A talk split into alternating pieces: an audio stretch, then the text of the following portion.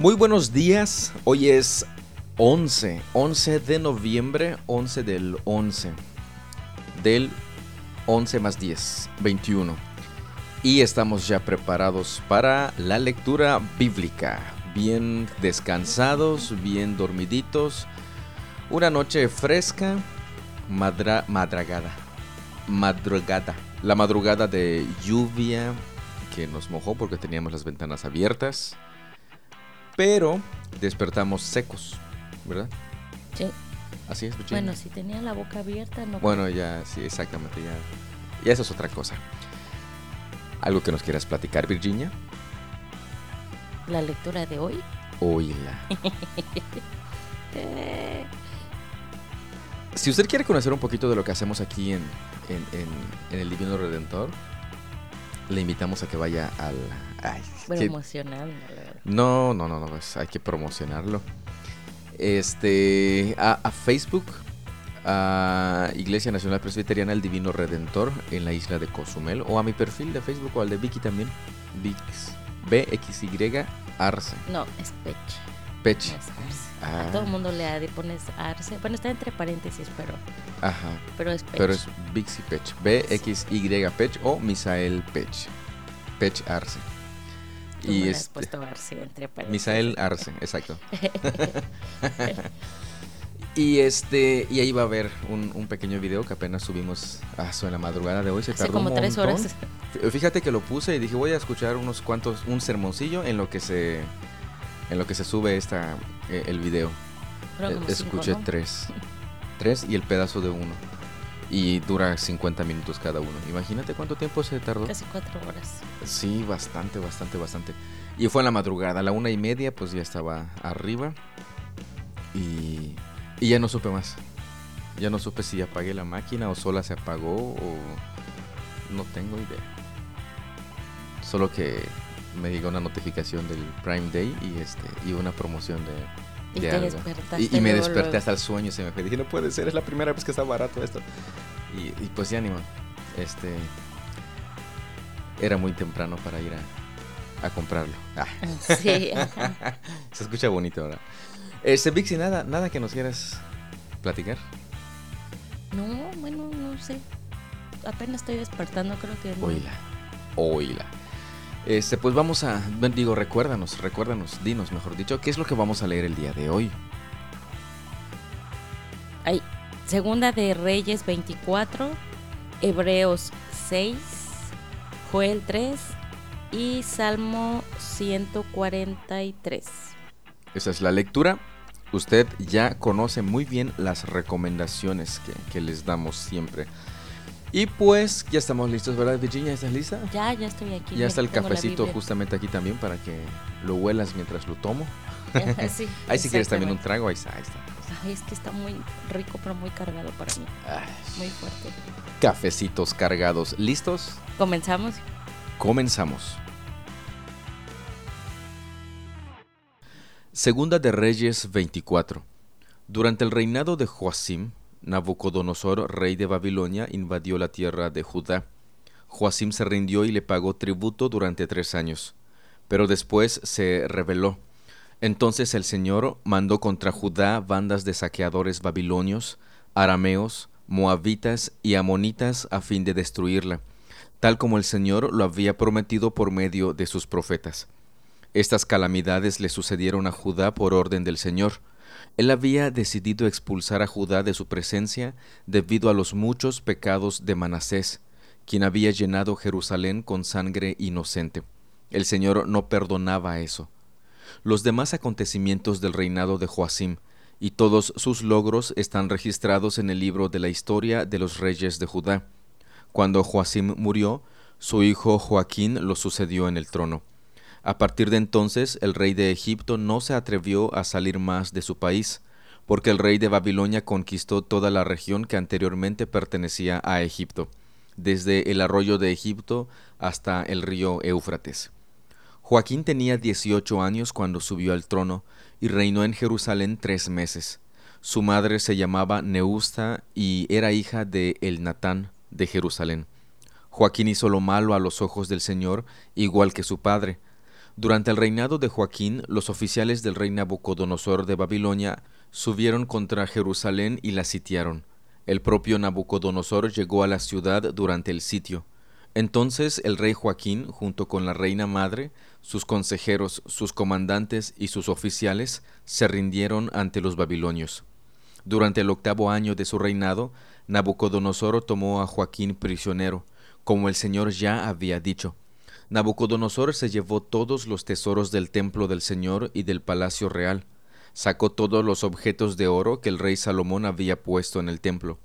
El rey Nabucodonosor se llevó cautiva a toda la población de Jerusalén, unas diez mil personas en total, incluso a los comandantes y a los mejores soldados, y a los artesanos y a otras personas habilidosas. Solo dejaron en el país a la gente más pobre. Nabucodonosor llevó cautivo a Babilonia al rey Joaquín junto con la reina madre, las esposas del rey, sus funcionarios y las personas más influyentes de la sociedad de Jerusalén. También desterró a siete mil de los mejores soldados, y a mil artesanos y a otras personas habilidosas, todos fuertes y aptos para la guerra.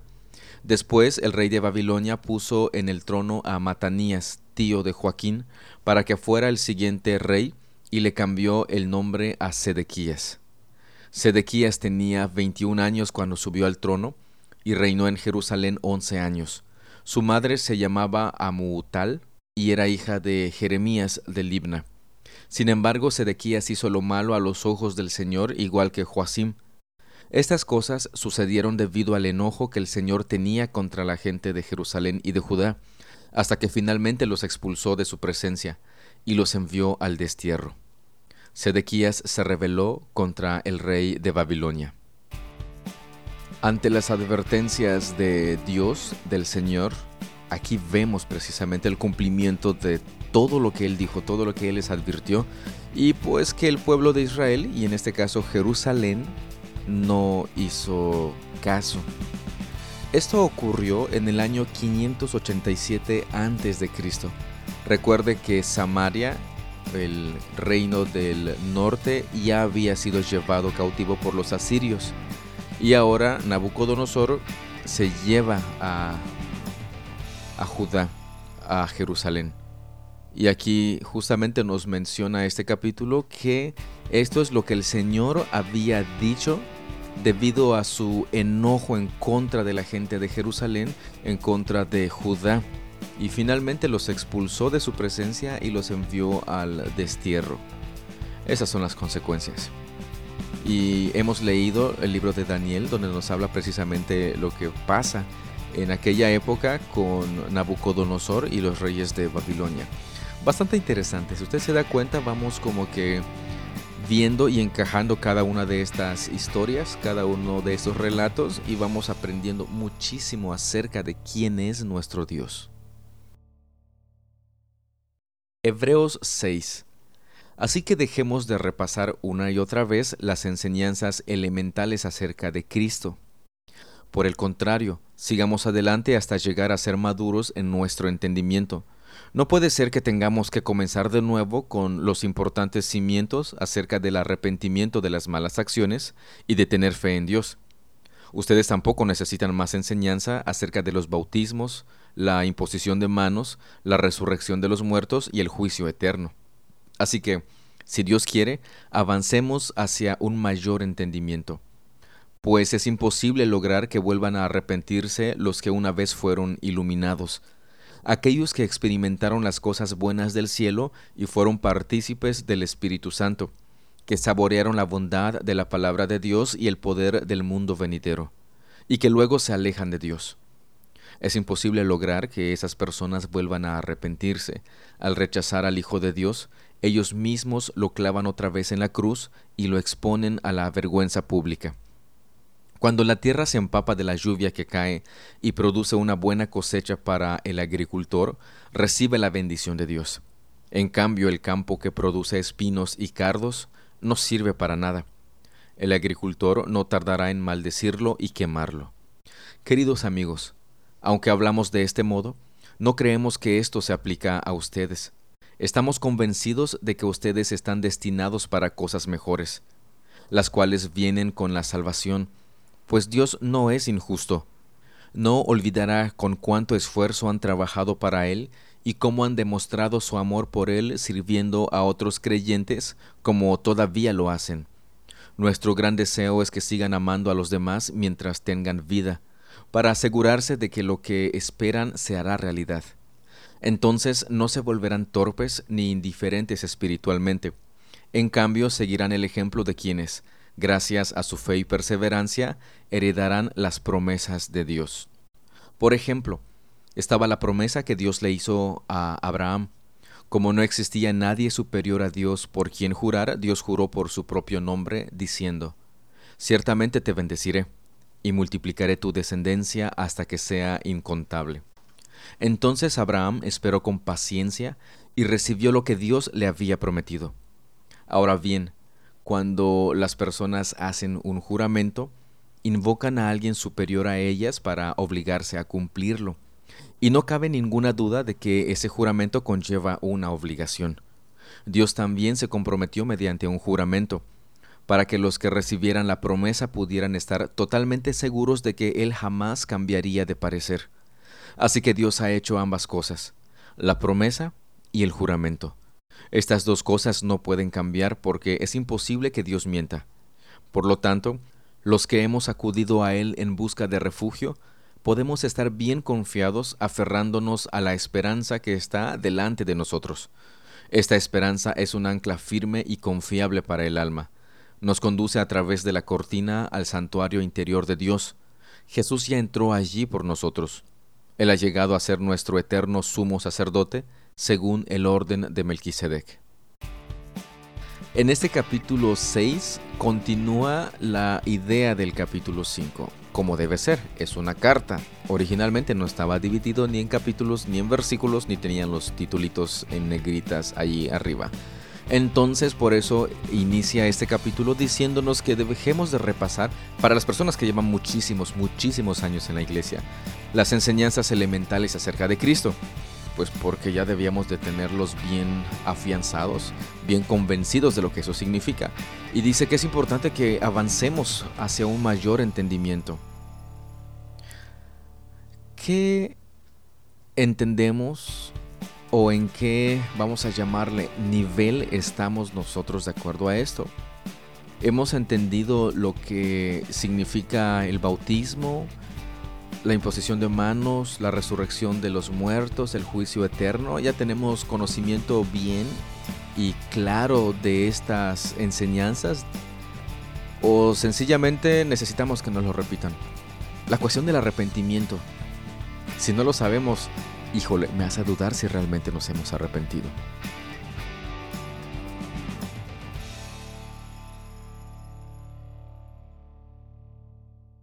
Joel 3 en el tiempo de esos acontecimientos, dice el Señor, cuando yo restaure la prosperidad de Judá y de Jerusalén, reuniré a los ejércitos del mundo en el valle de Josafat.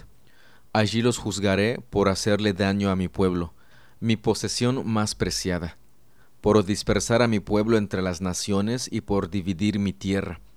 Tiraron los dados para decidir quiénes de mi pueblo serían sus esclavos, canjearon niños por prostitutas y vendieron niñas por tan solo suficiente vino para emborracharse.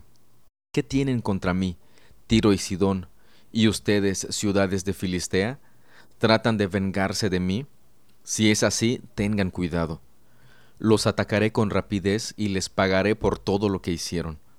Tomaron mi plata y mi oro y todos mis tesoros preciados y los llevaron a sus templos paganos les vendieron la gente de Judá y de Jerusalén a los griegos, para que se la llevaran lejos de su tierra. Sin embargo, yo los traeré de regreso de todos los lugares donde los vendieron, y les pagaré a ustedes por todo lo que hicieron. Venderé a sus hijos e hijas a la gente de Judá, y ellos los venderán al pueblo de Arabia, una nación lejana. Yo, el Señor, he hablado.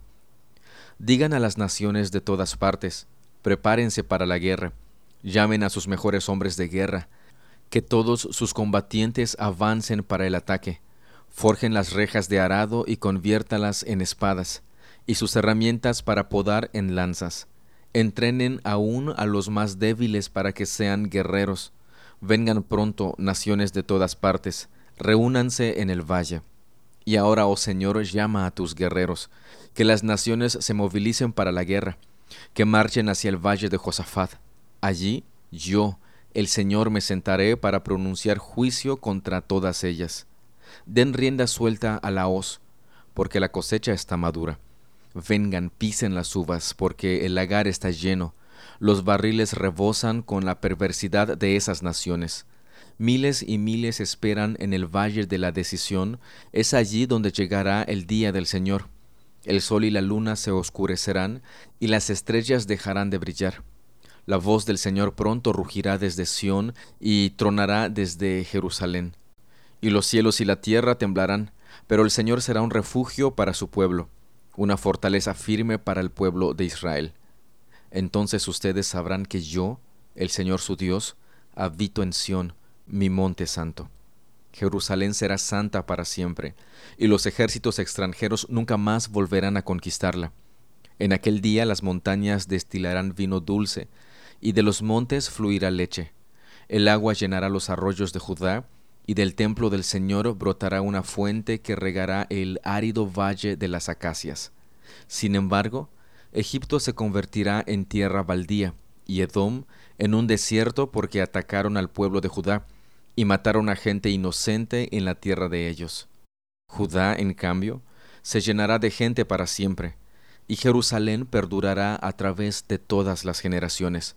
Perdonaré los crímenes de mi pueblo, que todavía no he perdonado y yo, el Señor, haré mi hogar en Jerusalén con mi pueblo. Si usted recuerda justamente lo que hemos leído en Segunda de Reyes, cuando en este caso ya Jerusalén, Judá, es llevado al cautiverio, bueno, al menos una parte de ellos, es algo similar a lo que nos está relatando aquí en Joel. Pero, pero encontramos el juicio en contra de estas naciones que llevaron cautivos al pueblo, Asiria y Babilonia. Bien interesante. Y después el Señor promete habitar, habitar en Jerusalén con su pueblo después de que los restaure. Fíjense que el Señor no los deja allí, sino que por amor a su pueblo, por amor al pueblo que Él escogió, dice que lo va a restaurar va a perdonar los crímenes que aún no había perdonado en, ese entonces. Acuérdese que cuando estábamos leyendo con este rey, Joaquín, dice que el Señor permitió que esta nación, en este caso Babilonia, con el rey Nabucodonosor, se llevaran a, a algunos de los habitantes, a los nobles de Jerusalén, de Judá. Y esto porque no había perdonado todo el pecado que Manasés, ese rey terrible, había cometido y que había hecho también pecar al pueblo. Salmo 143 Oye mi oración, oh Señor, escucha mi ruego. Respóndeme porque eres fiel y justo. No lleves a juicio a tu siervo, porque ante ti nadie es inocente. El enemigo me ha perseguido, me ha tirado al suelo y me obliga a vivir en la oscuridad como los que están en la tumba. Estoy perdiendo toda esperanza Quedo paralizado de miedo. Recuerdo los días de antaño. Medito en todas tus grandes obras y pienso en lo que has hecho. A ti levanto mis manos en oración. Tengo sed de ti como la tierra reseca tiene sed de lluvia. Ven pronto, Señor, y respóndeme, porque mi abatimiento se profundiza. No te apartes de mí, o moriré. Hazme oír cada mañana acerca de tu amor inagotable, porque en ti confío. Muéstrame por dónde debo andar, porque a ti me entrego. Rescátame de mis enemigos, Señor. Corro a ti para que me escondas. Enséñame a hacer tu voluntad, porque tú eres mi Dios. Que tu buen espíritu me lleve hacia adelante con pasos firmes.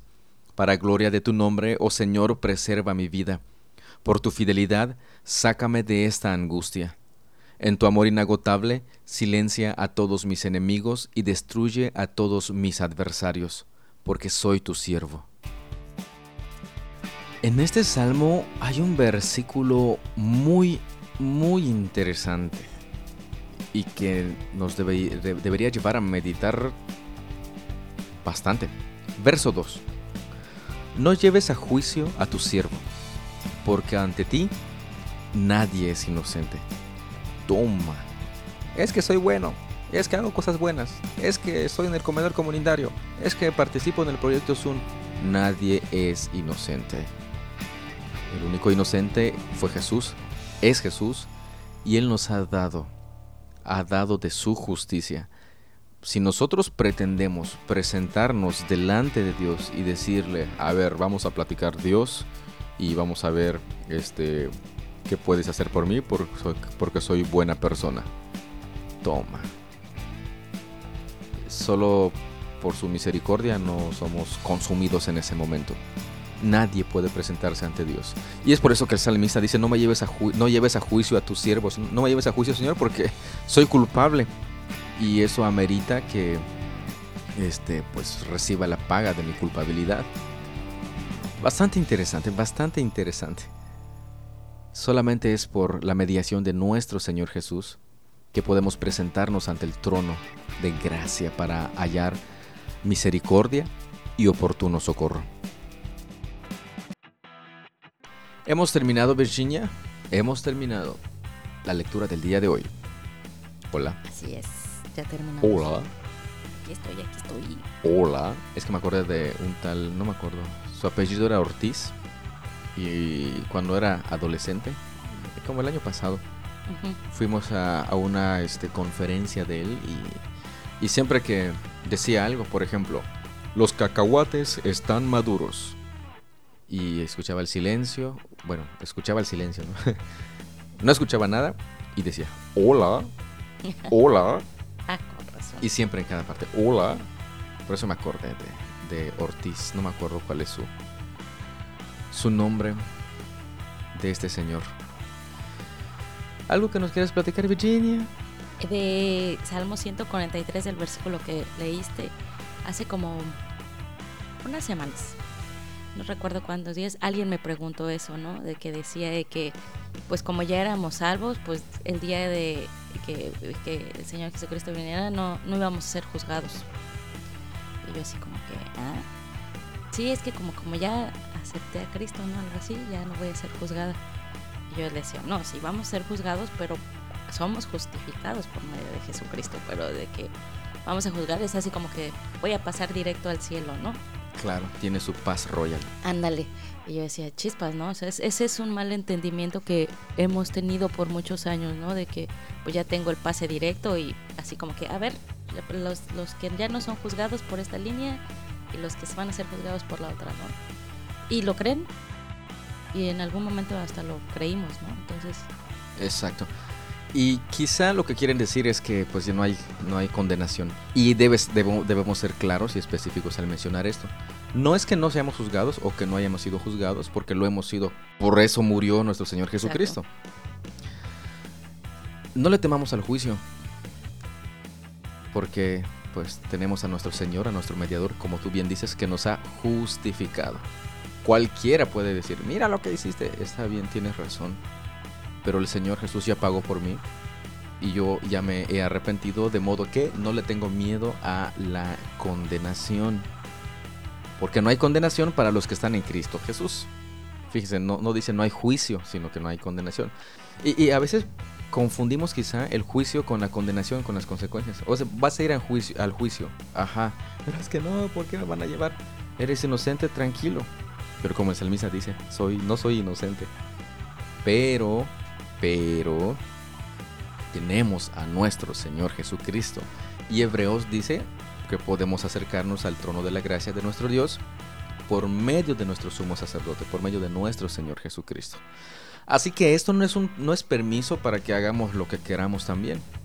Porque, ah, como ya no voy a ser juzgado, dicen, entonces puedo hacer lo que sea. No, definitivamente no.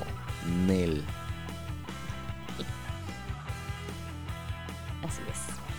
Oiga, pensé que ibas a decir algo más, Virginia. No, no, no. Virginia. Pero está interesante este salmo. No me lleves, no lleves a juicio a tu siervo, porque ante ti nadie es inocente. Qué interesante. Qué, qué interesante. Este, obviamente, si nos presentáramos con nuestros propios medios, no seríamos inocentes. Creo que ni siquiera hubiera juicio directo culpable.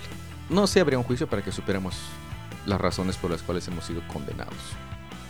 Y, incluso eso sería un acto de misericordia de Dios, ¿no? Nos estaría, dando una, nos estaría dando una oportunidad para defendernos, pero ¿será que podamos defendernos? no, es imposible. Pero gracias a nuestro Señor Jesús, que Él ha hecho todo lo que nosotros no podíamos hacer y lo ha imputado a nosotros, nos ha dado de, su justicia. Somos justificados. De modo que nos presentamos ante nuestro Dios como personas justas, como inocentes, como inocentes.